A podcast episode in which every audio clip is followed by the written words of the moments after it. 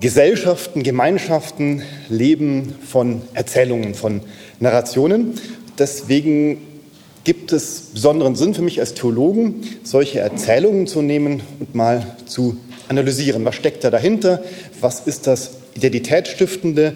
Was ist das, was der Gruppe, der Gesellschaft, der Gemeinschaft etwas gibt? Ich möchte es nun im Folgenden als Aufhänger nehmen, indem ich mich auf drei Erzählungen stütze, bei denen ich glaube, dass sie für unsere Gesellschaft, für, naja, jetzt im weiteren Sinne westlich, europäisch, amerikanisch, eine, eine Botschaft hat, eine Aussagekraft hat. Ich mache das, das ist ein bisschen schwierig, ähm, aber ich hoffe, da können Sie sich dann selber an die Nase fassen, ob Sie das trifft oder nicht. Ich versuche das, indem ich mich beim Hollywood-Kino bediene. Hollywood-Kino deshalb, weil das zum einen Meister der Erzählung sind, also wer könnte das besser, und zum anderen, weil die den gesellschaftlichen Erfolg zum Ziel haben. Und das bedeutet, dass sie den Mainstream erreichen wollen, also nicht nur irgendeine kleine Randgruppe, sondern tatsächlich die Gemeinschaft insgesamt.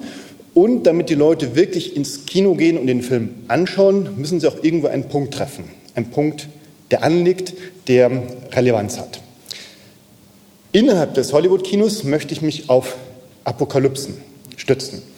Und das wird Sie vielleicht überraschen, aber falls Sie der Meinung sind, damit habe ich mich ja doch in eine Randsparte begeben, gucken Sie mal das Fernsehprogramm an, gucken Sie mal das Kinoprogramm an und Sie werden baff sein. Also ich war es, da werden Sie immer Apokalypsen finden. Das ist ein, ein, ein Grundmotiv des ähm, Hollywood-Mainstream-Kinos, das ganz offensichtlich christliche Jenseitsvorstellungen, Jenseitshoffnungen aufgreift. Sie finden da ganz viele Motive, biblische Motive tatsächlich wieder. Aber vor allem, und deswegen erklären mir dann die Literaturwissenschaftler, die Bibliker, dass es sich tatsächlich um Apokalypsen handelt, die die Funktion und Logik der biblischen Apokalypsen tatsächlich aufgreifen mit einer Einschränkung. Es sind in aller Regel Postapokalypsen, die wir heute im Kino finden. Da steckt also entscheidender Unterschied und das wird dann schon so ein erster ähm, Punkt sein dahinter. Apokalypsen haben immer die Grundlogik, neben dem, wir haben natürlich ein Katastrophenszenario vor Augen. Ja, das ist tatsächlich ein, ein, ein wichtiges Werkzeug des Ganzen. Die, worum es aber eigentlich geht, ist auf eine Krise aufmerksam zu machen. Also die biblische Logik von Apokalypsen ist im Grunde in der tiefen Schicht genau dieselbe wie die von den filmischen Apokalypsen. Sie machen auf eine Krise aufmerksam und zwar mit der Botschaft, die Gesellschaft hat diese Krise noch gar nicht ausreichend überhaupt bemerkt. Leute, wacht auf, es gibt ein Problem und irgendwie muss man mit diesem Problem umgehen. Und da wird unsere Fantasie reichen, wenn wir so mal die Zeit des Hollywood-Kinos nehmen, welche Themen da im Vordergrund gestanden haben. Also was sind so die, die großen Sorgen und Ängste, die thematisiert werden. Man erahnt es im Kalten Krieg, die nukleare Zerstörung. Und schon werden vor Ihren Augen, also wenn Sie irgendeinen Sinn für Hollywood-Kino haben, eine Menge derartiger Postapokalypsen ähm, auftauchen, ähm, in, in, vielen Auflagen bis in die jüngere Zeit, Mad Max, also der Gedanke, die atomare Zerstörung der Erde und dann eben danach, deswegen immer Postapokalypsen, also die spielen in der Zeit danach. Ja, nach dem Kalten Krieg sind die etwas außer der Mode gekommen und Mad Max, die letzte Auflage, hat es auch eher deswegen gegeben, weil die Vorauflagen so ein Erfolg waren. Wenn man jetzt sich neue Themen sucht, ist es tendenziell eher der Klimawandel. Und zwar übrigens schon sehr früh, auch das merkt man an, diesen, an dieser Thematik. Da ist ein, ein, ein, eine Hellsichtigkeit dahinter, die das Klimathema, denken Sie an Waterworld, dass die Überflutung, das Schmelzen der Polarkappen schon lange vor jeder Diskussion ein Al Gore und überhaupt unsere Debatte ähm, thematisiert hatten, aufgegriffen. Auch da wieder, sie spielt danach. Also die Welt ist schon überflutet. In diesen Apokalypsen, Postapokalypsen wird also immer ein, ein Bedrohungsszenario aufgegriffen und natürlich auch eine Heilsvision ähm, verarbeitet, dargestellt, entwickelt. Und genau darum wird es mir im Folgenden gehen. Ich versuche da einen Wandel zu markieren und das mache ich, indem ich erstmal in die Zeit etwas zurückgehe, also eine ältere Apokalypse aufgreife.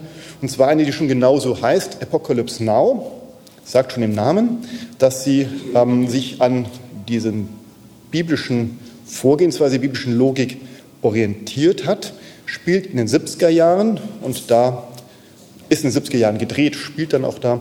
Ähm, erahnen Sie, was im Hintergrund steht? Die Thematik, die in den 70er Jahren virulent war, ist der Vietnamkrieg als quasi Einschub, Einschub in die Grundthematik des Kalten ähm, Krieges. Die Story von Apocalypse Now ist, ja, wie immer bei ähm, Hollywood-Filmen, eigentlich relativ schnell erzählt.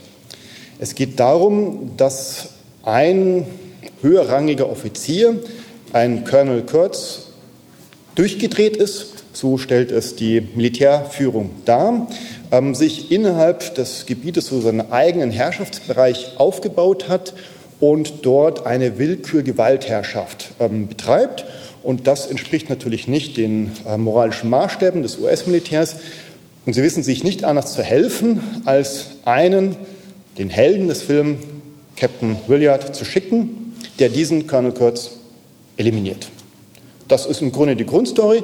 Ähm, der, dieser äh, Captain unternimmt dann im Film quasi eine Reise, einen Fluss entlang, bis er zu diesem Colonel stößt und dann tatsächlich ihn am Ende tötet.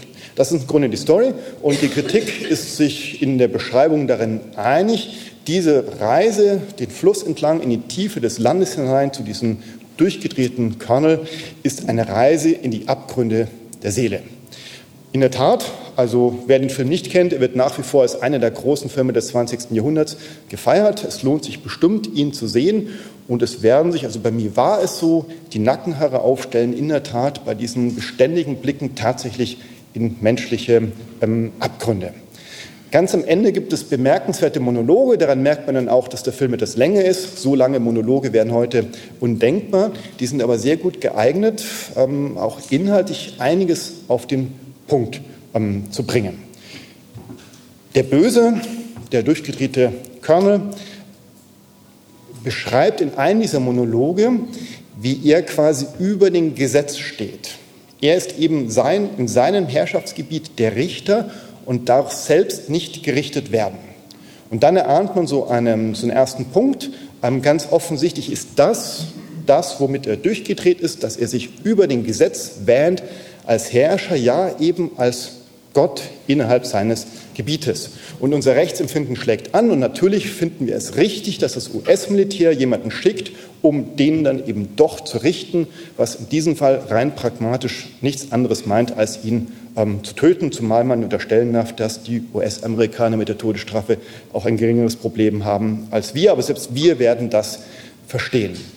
Diese Klarheit, diese, diese, diese gerechte Logik kommt aber an einem paar Stellen, naja, eigentlich so untertrieben, zunehmend mit dieser Reise ähm, ins Wanken, weil nämlich offensichtlich nicht nur dieser eine Körner, der durchgedrehte ist, der Einzelfall, der moralisch fehlgeleitet ist, sondern das ganze System. Das Problem ist, ähm, Captain Willard bringt es in einem Zitat ähm, auf den Punkt und dieses Zitat wird dann auch ähm, in allen Kritiken immer wieder zitiert, diesen Mann hier zu verurteilen, also Colonel Kurtz wegen Mordes anzuklagen und zu verurteilen, ist genauso abstrus wie in einem Autorennen jemanden wegen überhöhter Geschwindigkeit ähm, festzunehmen. Da kann man mal einen Moment drüber nachdenken und eine Art, wie das System insgesamt in das Blickfeld gerät. Und ich möchte es nur in einem ganz kleinen versteckten Symbol aufgreifen. Am Ende, das ist der Auftrag, sollte Captain Williards, der Held, die ähm, US-Army-Führung informieren, wo das Lager ist und nicht nur dann den Colonel, den Bösen, töten, sondern auch einen Luftangriff befehlen, sodass das gesamte Lager vernichtet werden kann. Und das Codewort, mit dem dieser Befehl erteilt wird, lautet Almighty, allmächtig. Also was man erahnt ist, hier hat sich nicht ein Einzelner zum Herr über Leben und Tod aufgeschwungen, sondern das US-Militär insgesamt hat sich an die Stelle Gottes gesetzt, zum Richter über Leben und Tod. Und was dann rauskommt, wenn das der Fall ist, das ist Vietnam. Das ist dann wieder in, bildlich, in biblischer Bildsprache gesprochen die Hölle auf Erden. Man wird diesen Film bestimmt verschieden interpretieren können. Meine Interpretation an dieser Stelle wäre, immer dann, wenn die Menschen sich selbst zur höchsten Instanz erheben, wenn die Menschen selbst glauben, sie wären das höchste Richteramt, sie hätten die letzte Entscheidung über Leben und Tod, immer dann kommt die Hölle auf Erden heraus oder dann eben die Apokalypse auf Erden, also die Katastrophe. Ich will Ihnen im Weiteren nun zwei andere Geschichten dazustellen, die ja deutlich jüngeren Datum sind, die also dann 20 bis sogar 40 Jahre nach diesem Film Apocalypse Now ähm, gedreht worden sind. Und Sie werden merken, wie sich da eine Logik verschiebt. Ein Film ist ähm, Armageddon, auf den ich mich hier beziehen möchte. Ähm, der hat im Grunde noch eine einfachere Geschichte. Ein Meteorit rast auf die Erde zu, wird sie vernichten. Also das ist die Apokalypse. In diesem Fall haben wir tatsächlich mal keine Postapokalypse, sondern die steht bevor. Und die Menschheit muss etwas dagegen tun. Es findet sich ein Team von einem, ähm, auch das ein ganz übliches Motiv dann im Hollywood-Kino, das sind nicht die moralischen Strahlemänner. Das sind keine Jesusse in Sandalen, die den Frieden predigen, sondern die werden in aller Gebrochenheit dargestellt, erweisen sich am Ende aber dann als quasi ähm, opferungsbereit und wahre, eben echte, strahlende Helden. So auch hier. Der Held, gespielt von Bruce Willis, auch das wird diesen Film zu seinem Erfolg ähm, verholfen haben. Die Truppe fliegt, also es hat etwas Science-Fiction-Charakter, dann fliegt ähm, auf diesen Meteoriten, landet dort und sprengt ihn. Am Ende muss sich der Held dann allerdings selbst opfern. Es funktioniert nicht so wie geplant. Also die restliche Gruppe kann wieder zurück zur Erde. Er muss dort bleiben und diese Sprengung des Planeten, äh, dieses Meteoriten durchführen und damit die Menschheit retten. Man sieht auch hier wieder, wie christliche Motive, das ist Opfer, ähm, eingewoben werden, also wie prägend, prägnant in unserem kulturellen Gedächtnis diese Motive nach wie vor sind. Sie werden eine Verschiebung schon rausgehört haben. Hier ist keine höhere Instanz mehr im Spiel. Also die Menschheit wird bedroht, hat ein Problem. Auch darin ist Armageddon ein bisschen ein Ausnahmefall, dass diese Bedrohung komplett von außerhalb kommt, aber in der Tat eine durchaus berechtigte Angst. Ähm, dass wir uns keine Sorgen über Meteoriten machen, ist tatsächlich ähm, also unbegründet. Das wird irgendwann mal kommen. Und nach den statistischen Berechnungen, ähm, wann die Dinosaurier, das ist so das letzte Mal, wo uns so ein Meteorit getroffen hat, wann das so war und wie statistisch wahrscheinlich ist, dass es wieder kommen wird, sind ja eigentlich schon lange überfällig. Aber ich freue mich an dieser Stelle, wenn sich das im Menschheitsbewusstsein noch nicht so manifestiert hat. Also tatsächlich eine reale Bedrohung. Insofern auch dieser Film weist auf etwas hin, was tatsächlich irgendwann mal der Fall sein wird. Die Lösung ist eben kein Vertrauen auf etwas Jenseitiges, auf eine höhere, transzendente Wirklichkeit, sondern die Hoffnung ist, das müssen wir Menschen schon gefälligst selber lösen. Also bitte wäre dann hier der Appell, Menschheit schafft es, euch zusammenzutun, da steckt ja auch immer ein moralischer Impetus ähm, dahinter, vereint euch und schafft eine, eine Fähigkeit, in diesem Fall ja eine rein technische Fähigkeit, mit diesem Problem umzugehen. Ja, dieser Film wirkt aufgrund dieser ähm, Bedrohungslage, die jetzt in unserem Kopf wirklich noch gar nicht vorhanden ist, ähm, ein bisschen ähm, skurril. Und darum nehme ich einen noch jüngeren Film, der, glaube ich, eine reale Bedrohung aufgreift und vielleicht noch greifbarer wird, nämlich Lysium, der 2013 produziert worden ist und in das Kino gekommen ist.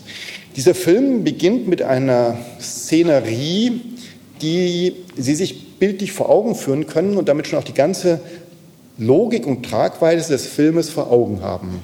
Stellen Sie sich die Erde vor. Die Erde selber, das ist jetzt wieder eine Postapokalypse, ähm, ist in einem Unheils Zustand. Schuld ist der Mensch selbst. Es ist die ökologische Katastrophe, die hier ähm, dargestellt wird.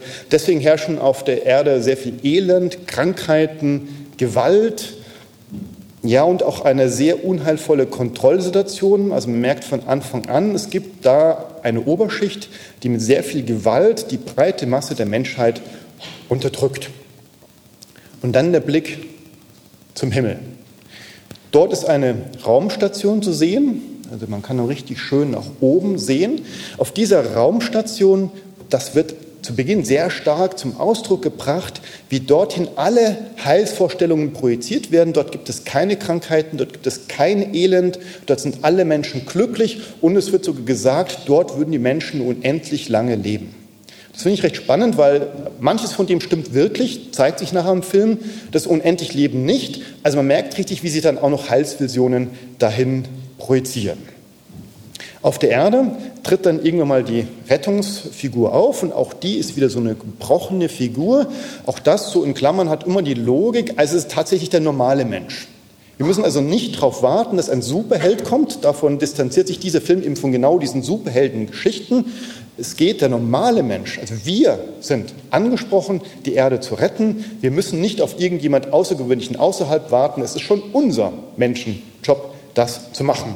Die Figur tritt auf und gerät dann tatsächlich so eigentlich in so einen, so einen Sog hinein, um sich im Endeffekt dann äh, zur Rettergestalt aufzuschwingen. Und das passiert dann tatsächlich so, dass diese Person auf diese Raumstation kommt. Die Raumstation, das ist die Welt der Reichen. Und die haben so das nächste Großthema, was hier quasi aufgegriffen wird, die zunehmende ähm, ja, Spaltung in Reich und Arm. Hier ins Extrem getrieben. Die Reichen sind diejenigen, die es geschafft haben, diesen unheilvollen Planeten zu entfliehen, diese Raumstation, ihr Paradies, ihr Elysium zu bauen und dort eben glücklich zu leben und ihren Lebensstandard dadurch zu halten, dass sie dann eben die Kontrolle auf die Erde aufrecht erhalten. Und alles das zerstört der Retter dadurch, dass er die Raumstation quasi erobert. Auch das ähm, geht ja mit gewissen ähm, Gewaltanteilen. Und das ist dann so die letzte ähm, Szene, filmisch grandios gemacht, wenn auch von der Logik her, da darf man nicht so lange drüber nachdenken. Auf dieser Raumstation sind nämlich die Krankenstationen in Shuttlen untergebracht. Warum auch immer, das ergibt ja keinen Sinn, wenn die schon auf der Raumstation sind. Aber filmisch bringt es meisterhaft zum Ausdruck. Dann können diese Krankenstationen auf die Erde geschickt werden und dort eben die Krankheiten, ähm, die dort vorherrschen, in den Griff bekommen. Das heißt, das Rettung, das Heil der Welt kommt von dieser Raumstation. Was hier passiert ist, klar, das Unheil, der Unheilszustand ist menschengemacht. Es sind Menschen, die die Erde ruiniert haben. Es sind Menschen, die diese scharfe Arm-Reich-Teilung ähm, durchgesetzt haben, die die Kontrolle, die die Macht, das Elend gebracht haben. Ja, und die Rettung kommt eben auch vom Menschen. Es sind menschliche Krankenstationen, die als Heilsvision quasi nach unten kommen können und die Erde bildlich gesprochen heilen können. Man kann hier mit Augustinus feststellen, was passiert ist, ist eine Verwechslung würde Augustinus unterstellen, von Unendlichkeit und Ewigkeit. Also von dem jenseitigen Heil und dem innerweltlichen Heil. Im Englischen wunderbar getrennt zwischen Sky und Heaven. Und genau das fällt hier bildlich zusammen. Also der überirdische Himmel, der jenseitige Himmel und der irdische Himmel, genau das ist diese Raumstation hier zusammengefügt. Und Sie finden im Grunde die gesamte Logik dessen, was basiert ist, was ich mit diesen drei Erzählungen auf den Punkt zu bringen ähm, versuchte, in diesem einen Bild gebündelt. Der irdische Himmel und der jenseitige Himmel sind zusammengefallen. Der Mensch ist für das Unheil auf der Welt verantwortlich und er ist für das Heil auf der Welt verantwortlich. Ich stehe hier also quasi mit der, der Aussage, mit der Hypothese, mit der Unterstellung, dass das, was unsere letzten Jahre und ich würde sogar sagen Jahrhunderte kennzeichnet, ein Verlust, ein Schwund von Jenseits ist. Ich habe das im Titel mit Jenseitsvergessenheit zu ähm, fassen versucht. Also ich würde behaupten, wenn man in ein paar Jahrhunderten eine Kulturgeschichte über unsere Zeit schreibt, dann wäre das sogar ein Wesenselement und vielleicht sogar das zentrale Wesenselement, was sich von der Vormoderne bis zur Moderne, Postmoderne verändert hat. Das Jenseits hat seinen Wert verloren. Es spielt in der Lebenswirklichkeit der Menschen kaum mehr, ja, vielleicht in Teilen sogar keine Rolle mehr. Ich versuche das noch in einem zweiten Feld ein bisschen anzudeuten, zu erahnen und dann in soziologischen Daten noch etwas zu erhärten, wobei gleich dazu gesagt sei, die soziologischen Daten sind erstaunlich wenig greifbar. Mir ist es bisher noch kaum wirklich gelungen. Und zwar zunächst tatsächlich deshalb, weil auf den soziologischen Radar der Fragestellung das Jenseits gar nicht mehr auftaucht. Also wir sind, sage ich jetzt vielleicht ein Stück weit polemisch, sogar schon so jenseits vergessen, dass wir uns für die Frage, ob das Jenseits überhaupt noch eine Rolle spielt, gar nicht mehr erst interessieren. Und deswegen tue ich mich mit tatsächlich mit konkreten Daten etwas schwer. Daher zuvor ähm, noch ein zweites Indiz, womit ich den ja, Schwund in unserem Jenseitsbezug etwas zu erahnen versuche, nämlich indem ich auf die Bestattungskultur zurückgreife. Hier ist nämlich tatsächlich interessanterweise vor allem in den letzten 20 Jahren ein deutlicher Wandel eingetreten. Bis vor 20 Jahren war die Bestattungskultur, zumindest bei uns in Deutschland, relativ konstant. Es war relativ klar, wie Bestattungen auszusehen haben. Und das hat sich nun deutlich geändert. In Zahlen von 2004 bis 2013 sank, sank der Wunsch nach einem Sarggrab von 38,7 auf 29 Prozent, nach einem Urnengrab von 23,4 auf 20 Prozent. Das heißt, allein in diesen neun Jahren haben diese, sag mal, klassischen Bestattungsformen Sarggrab und Urnengrab einen Minderheitenstatus erreicht. Also die Mehrheit wünscht sich kein Sarggrab und kein Urnengrab mehr. Dann stellt sich natürlich die Frage, ja, was denn eigentlich dann? Und hier hat ähm, Thomas Klee in einer Analyse drei neue Codes ausgemacht, versucht also die verschiedenen Wünsche an Bestattungsformen in drei verschiedenen ja, Codes ähm, zusammenzufassen. Zuallererst nennt er den naturreligiös-ökologischen Code. Typisches Beispiel dafür ist die Baumbestattung einer kompostierbaren Urne. In dieser Logik versteht sich der Mensch als Teil des biologischen Zykluses. Also ich will am Ende meines Lebens einfach wieder in diesen biologischen Zyklus zurück und eingehen. Der zweite Code, den nennt er ästhetisch performativen Code und hier als ein idealtypisches Beispiel die Diamantbestattung. Man nimmt also am Ende die Asche und presst sie zu einem Diamanten.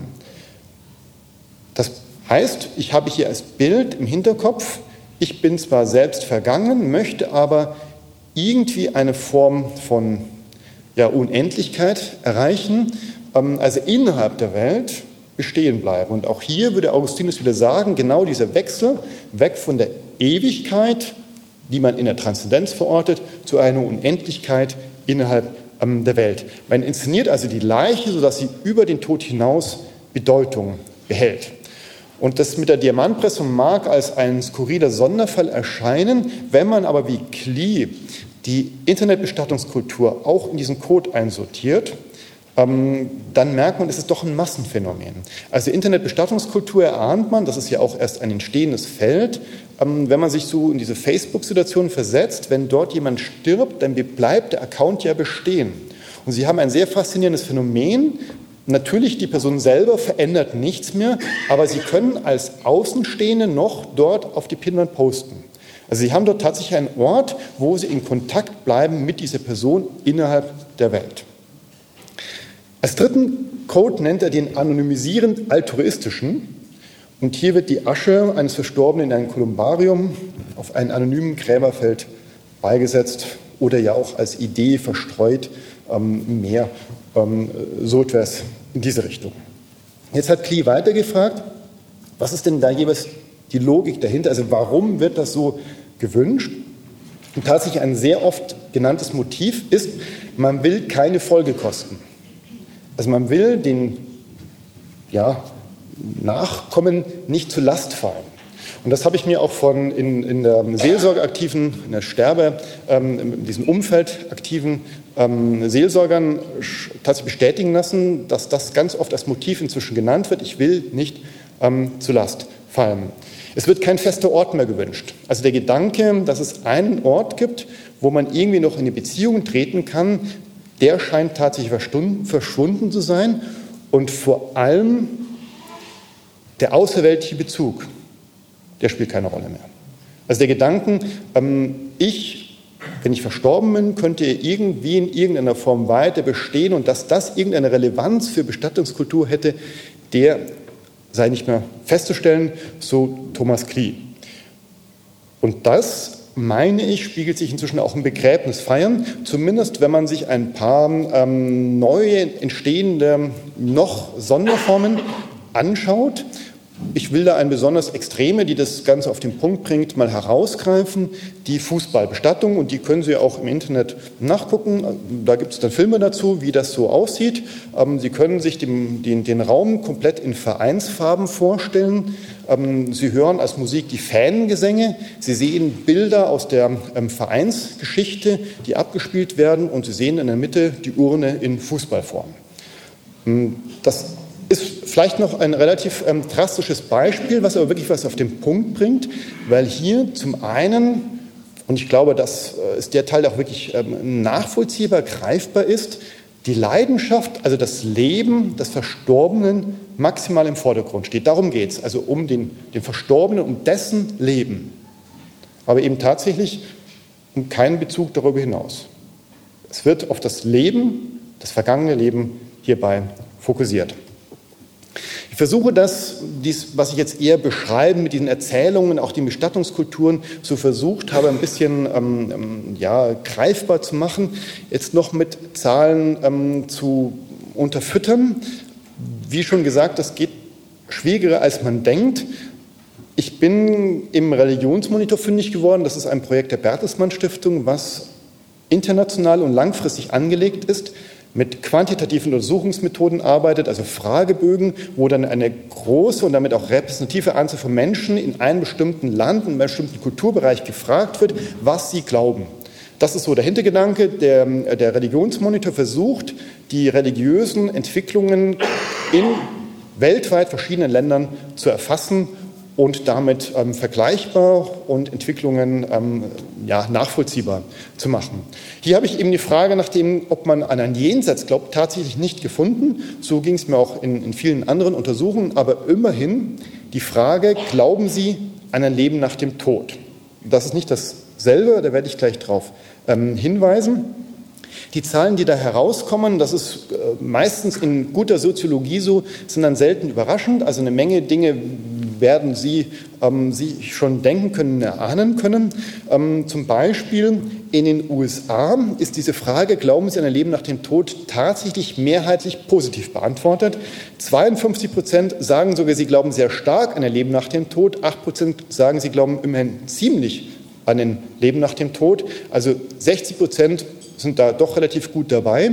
Und das ist so, ähm, das finde ich persönlich recht spannend, glaube ich, tatsächlich eine der Diskrepanzen zwischen den USA und Europa. Also wenn man von dem Westen spricht, ähm, dann merkt man, da gibt es tatsächlich Unterschiede und die Religiosität in den USA ist einer davon, der ist dort sehr viel stärker, wenn auch abnehmend, aber doch immerhin noch deutlich mehrheitlich.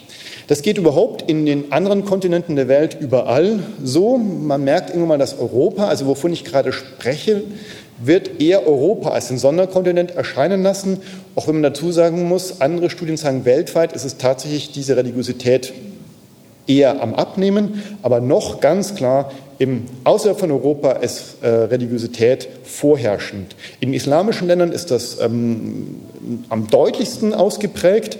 Ähm, die Türkei sind da noch eher ähm, ein, ein, ein ja, zurückhaltenderes Land. Hier sagen 78 Prozent der Befragten, sie glauben sehr stark an ein Leben nach dem Tod und 13 Prozent ziemlich. Also sind hier schon bei über 90 Prozent. Das ist in anderen islamischen Ländern noch deutlicher. Und auch da erahnt man so einen Grundunterschied zwischen Europa und jetzt zum Beispiel den Flüchtlingen aus dem Nahen Osten, die zu uns kommen. Und ich glaube tatsächlich, dass das ein großes Thema ist von Kulturunterschied, warum die Flüchtlinge in Deutschland, in Europa gerade so anders auch wirken, ist tatsächlich meine ich, ähm, damit als ein Aspekt ähm, auch nachvollziehbar. Wenn man dann eben Europa nimmt, merkt man, die europäischen Länder sind allesamt übrigens auch die ähm, ja, so stark katholisch geltenden Länder wie Polen oder Italien, sind allesamt am dem äußeren Teil der Skala der Länder, die relativ wenig religiös sind. Maximal ist das Russland. Ähm, da würden 20 Prozent sagen, dass sie sehr stark oder ziemlich an ein Leben nach dem Tod ähm, glauben. Also 80 Prozent sagen das nicht. Ähm, das auch als kleine Klammer für ähm, dieses Land, wo man merkt, dass tatsächlich ähm, diese religionskritisch bis feindliche Haltung der letzten Jahrzehnte ähm, tatsächlich durchgeschlagen hat. Das gilt auch zum Beispiel für Frankreich, wo der Laizismus zur religiösen, nein, zur staatlichen Identität ähm, gehört. Und bei den anderen Ländern in, in, Europa, wenn ich mich jetzt mal auf Deutschland konzentriere, kommt so raus. Bei Deutschland sagen 22 Prozent, dass sie sehr stark an ein Leben nach dem Tod glauben und 11 Prozent ziemlich. Also 33 Prozent bejahen das letztlich. Und da kann man sich jetzt schon fragen, ist das eigentlich viel oder ist das wenig? Und wenn Sie zentrieren, ja eigentlich ist das doch gar nicht so wenig, dann kommt jetzt meine Einschränkung, warum ich glaube, dass die Frage, glauben Sie an ein Leben nach dem Tod, nicht die Frage nach dem Jenseits ist. Der Religionsmonitor fragt mich nicht weiter. Da kann ich mich aber auf eine andere Studie stützen, nämlich ähm, für Chrismon von Emnet durchgeführt, also auch wieder repräsentativ. Die haben gefragt, an was für ein Leben nach dem Tod glauben Sie eigentlich? Und hier kamen 55 Prozent der Antworten klassisch christlich Auferstehung und 45 Prozent haben die Wiedergeburt genannt. Wenn man über die Wiedergeburt nachdenkt, landet man natürlich, ja, das religiöse System des Buddhismus und wundert sich vielleicht, warum fast die Hälfte der Deutschen irgendwie Buddhisten, Hinduisten sind. Ich glaube, da steckt aber etwas anderes dahinter. Wir finden unser Leben hier in Deutschland so schön, dass wir uns denken, eigentlich hätte ich noch gern mal ein Leben in Tokio, eins in New York also ich würde behaupten, dass unter einem nennenswerten Anteil dieser 45 Prozent, Name der 33 Prozent, die an ein Leben nach dem Tod glauben, gar nicht an ein Jenseits glauben, sondern wiederum rein innerweltlich sich einfach mehr Leben innerhalb der Welt wünschen. Natürlich wird vorausgesetzt, dass ich dann nicht irgendwo im Slum wiedergeboren werde, sondern ich will natürlich immer in einer High Society ähm, leben. Also man merkt, diese Form an ein an, an die Wiedergeburt, die Glauben an die Wiedergeburt, ist ein Wohlstandsphänomen. Also uns geht es gut und wir hätten das gerne ja, länger, bis eben irgendwo am liebsten um, unendlich. Also lande ich dann doch bei einer These, die der Soziologe, Religionssoziologe Gerd Pickel relativ drastisch in den Satz zusammengefasst hat, fast alle Deutschen sehen den Sinn des Lebens innerweltlich begründet. Das ist ein sehr starker Satz, den ich jetzt vielleicht mit den Zahlen und bisherigen Überlegungen nicht unbedingt maximal untermauert habe. Aber die Tendenz, glaube ich, die ist doch deutlich. Und bei Gerd Pickel muss man immer dazu sagen, der hat sich schon mehr Zeit damit beschäftigt und ist eben als äh, Soziologe auch noch mit mehr Daten vertraut als ich. Also ich glaube, diese Aussage hat schon Gewicht. Er gibt als Grund dafür, dass ich fast alle Deutschen nur innerweltlich mit ihren Sinnen, Heilsvorstellungen ähm, auseinandersetzen, die Rationalisierung an. Damit meint er den Glauben an den naturwissenschaftlichen Fortschritt und den damit erreichten technischen Errungenschaften. Ich komme damit zur Frage mit Gerd Pickel, warum ist das so? Und ich glaube, Gerd Pickel hat da durchaus einen zentralen Aspekt benannt, aber wahrscheinlich auch nicht den einzigen. Also worauf Gerd Pickel rekurriert, ist etwas, was sich unter diesem Slogan Vermessung der Welt nennen möchte. Wir sind also zunehmend in der Lage, diese Welt hier zu gestalten, positiv mit ihr umzugehen. Wir haben es nicht mehr nötig, uns auf ein Jenseits, ich sage es mal polemisch, vertrösten zu lassen. Wir können uns in unser Heil tatsächlich selber schaffen. Damit einher geht ähm, die umgekehrte Richtung, die Entzauberung der Welt. Ähm, dieses berühmte Laplace Diktum, Sir, diese Hypothese habe ich nicht nötig nach der Frage von Napoleon, wo denn Gott in seinen naturwissenschaftlichen Beschreibungen Formeln bleibe. Diese Hypothese haben wir nicht mehr nötig. Wir brauchen Gott nicht mehr, um hier die Welt zu verstehen, zu beschreiben und eben zu gestalten.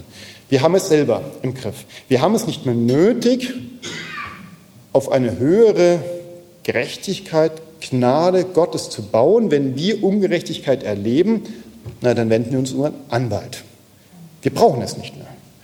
Und so gestalten wir tatsächlich unsere Welt selber und leben in so einer, in so einer großen Chancenstärke. Also alle die Filme, die ich vorher gezeigt habe, zeigen ja positiv gesprochen die Potenz der Menschheit, diese Welt zu gestalten.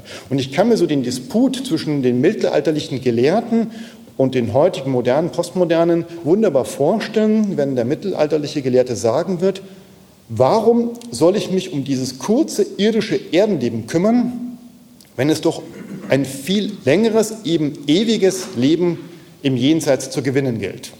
Also konzentriere ich mich doch besser eben auf mein Seelenheil, auf die Art und Weise, wie ich mir im Jenseits einen Heilszustand äh, verschaffe, denke, erarbeite. Und die Antwort des modernen Menschen darauf, schön, dass du mit irgendeinem Zustand agierst, von dem wir eigentlich gar nichts wissen, Gestalte doch lieber die Welt jetzt.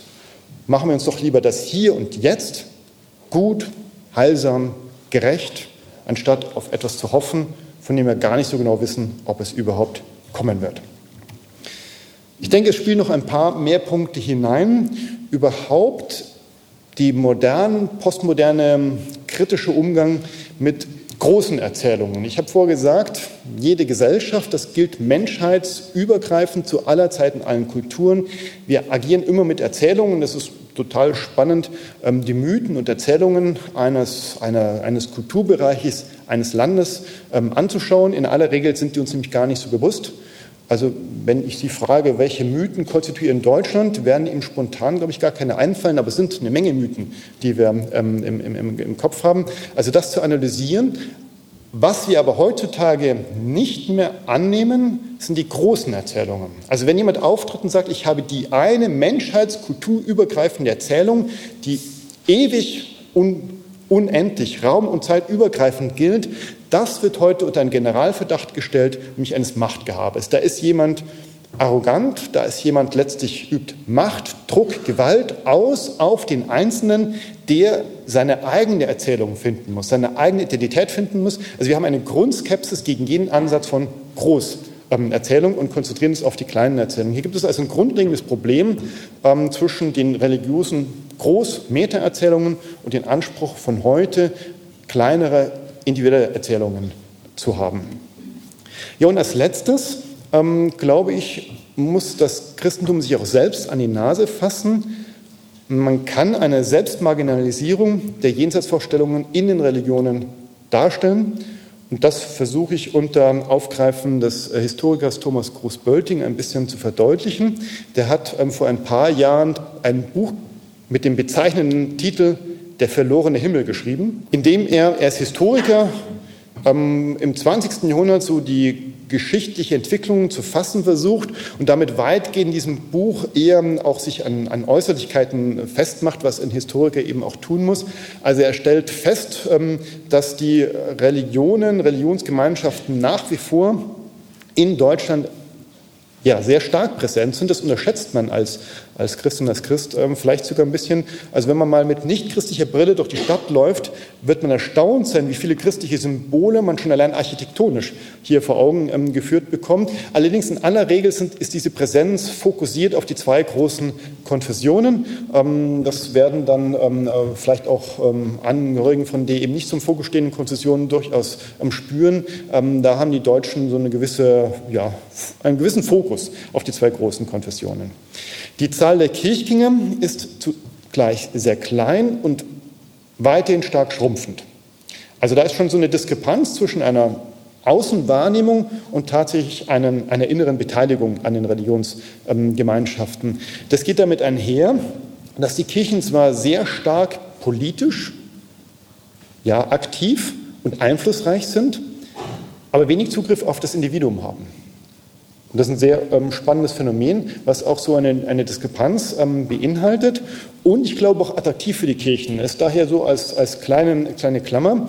Ähm, manche Kirchen scheinen deshalb auf die Idee zu kommen, dass es klug wäre, sich auf genau diese äußeren Vorgänge zu konzentrieren und das meint dann so als moralische, kulturtragende Instanz, soziale Arbeit, ähm, ja, moralische Stimme in bestimmten Gremien ähm, und eben von Orgelkonzert bis ja, was auch immer, ähm, im, Kulturbereich aktiv zu machen. Das kommt auch an, wenn man also Umfragen macht, was denken die Menschen von heute über Kirchen, hat man nicht mal das Phänomen, dass es eine massive Kirchenkritik gibt. Also das, die Zeit ist vorbei, wo der, wo der Mainstream, die Masse sich quasi an der Kirche abarbeiten würde, wo sie noch wirklich überhaupt was wüsste, woran sie sich abarbeiten könnte. Also man nimmt die Kirche eigentlich nur noch von außen stehend wahr und sagt dann, ja, es ist gut, dass es Kirchen gibt, die sollen eben genau das tun, Moral, und Kultur, aber ich selbst brauche sie nicht.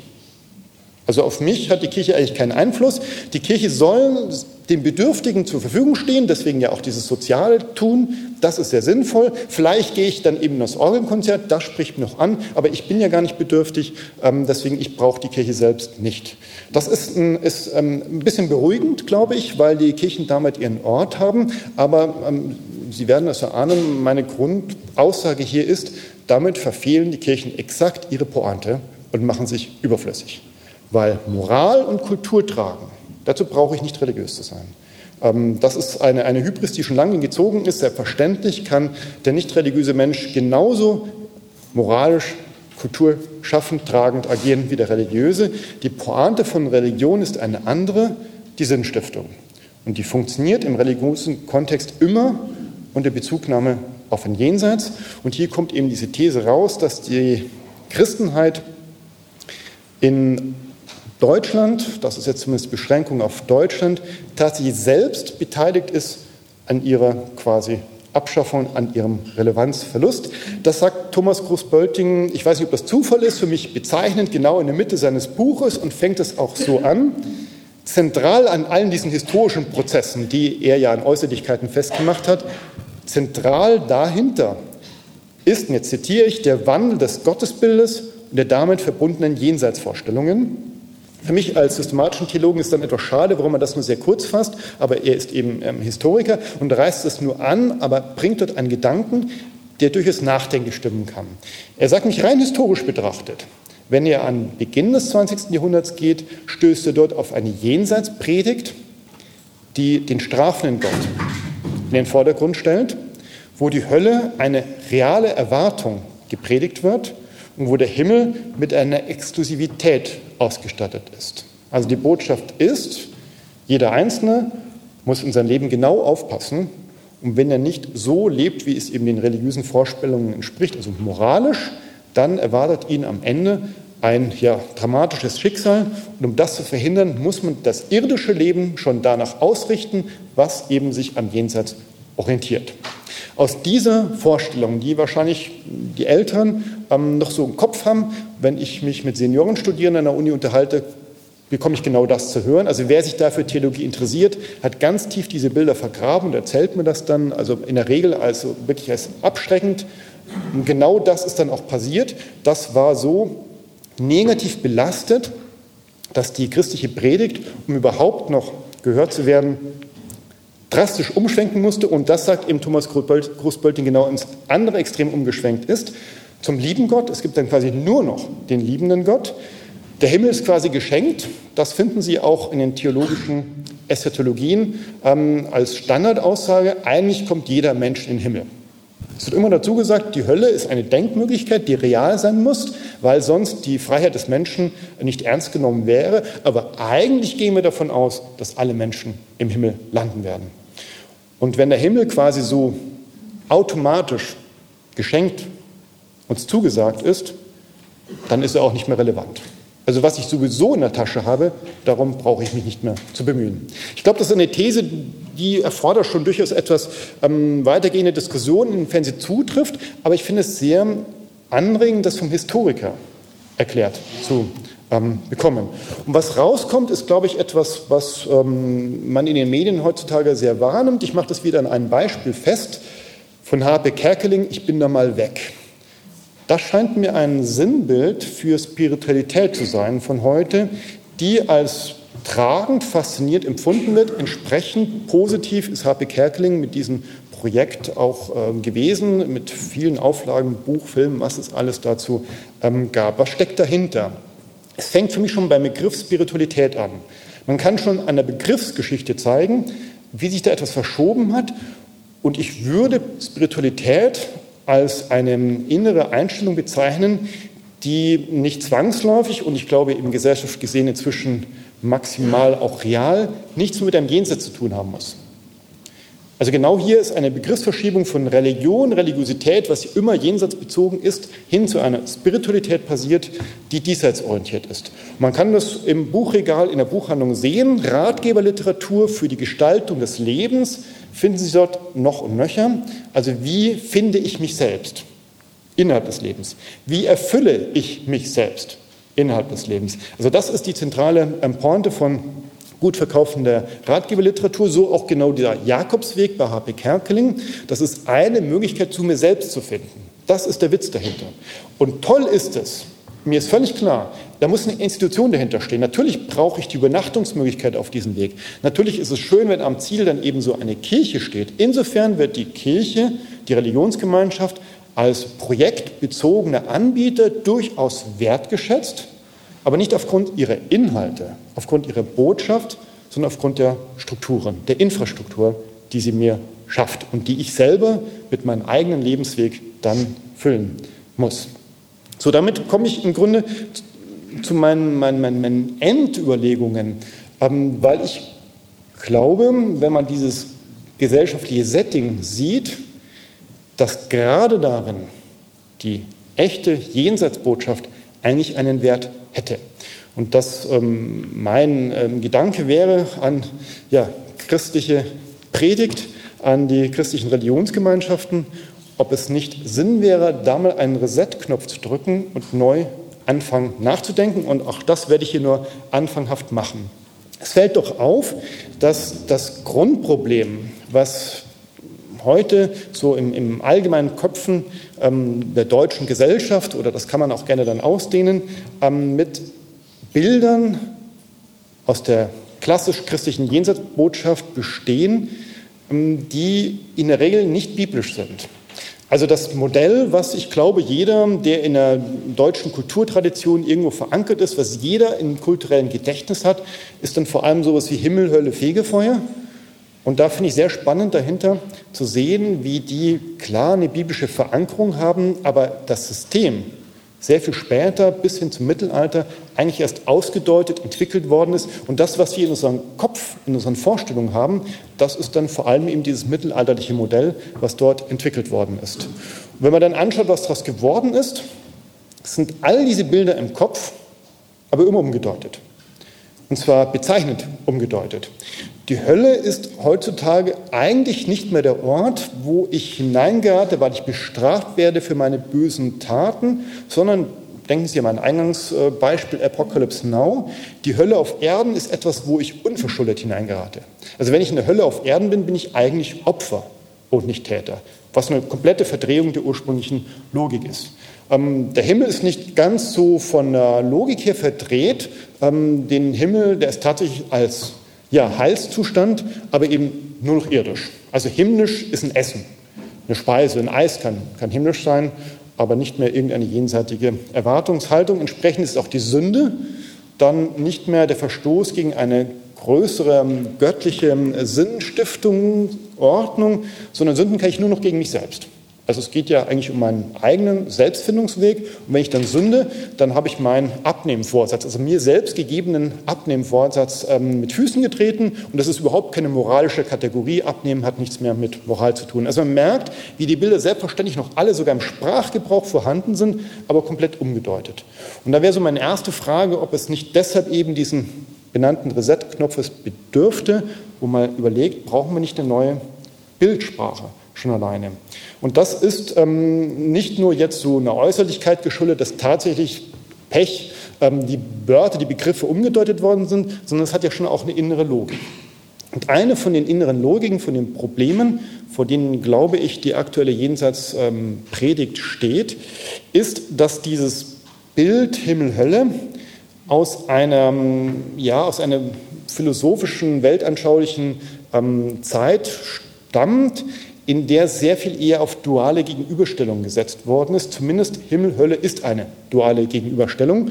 Ähm, da kann man dann anfügen, naja, aber das Fegefeuer ist doch dann so ein, so ein Graubereich dazwischen. Ja, aber das Fegefeuer ist nur die erste Vorzeit. Ab dem jüngsten Tag gibt es wirklich nur noch Himmel und Hölle. Das ist das klassische Konzept.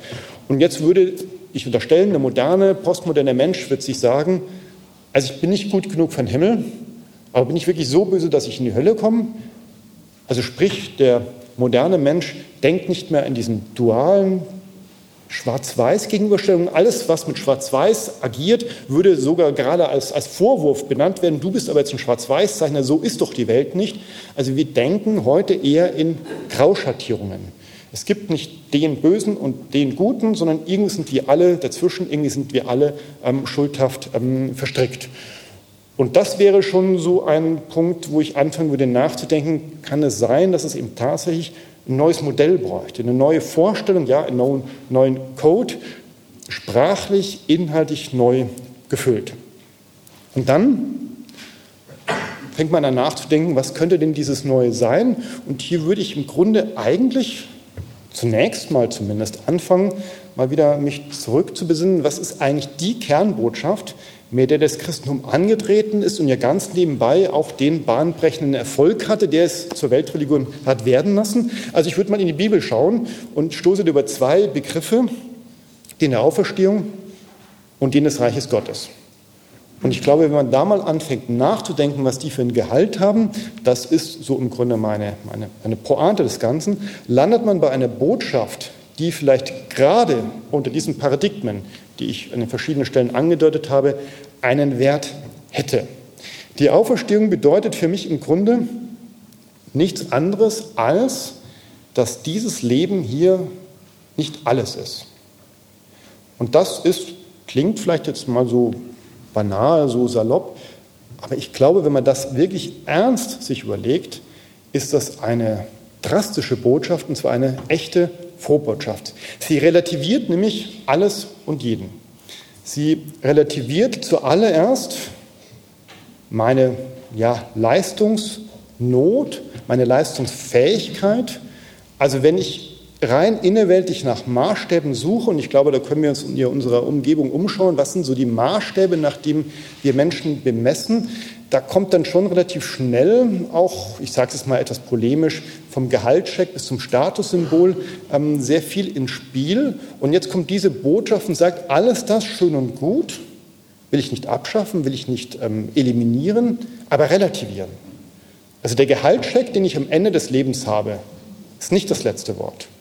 Die Leistungen, die ich erbringe, sind nicht das letzte Wort. Alles das wird relativiert und ich halte das doch für eine wahrhaft entlastende und damit eben Frohbotschaft. Und was ich daran auch so spannend finde, ist, es wird nicht nur die Leistungsfähigkeit relativiert, es wird nicht nur dieser Leistungsdruck, dieser Leistungszwang relativiert, sondern auch meine Schuld wird relativiert.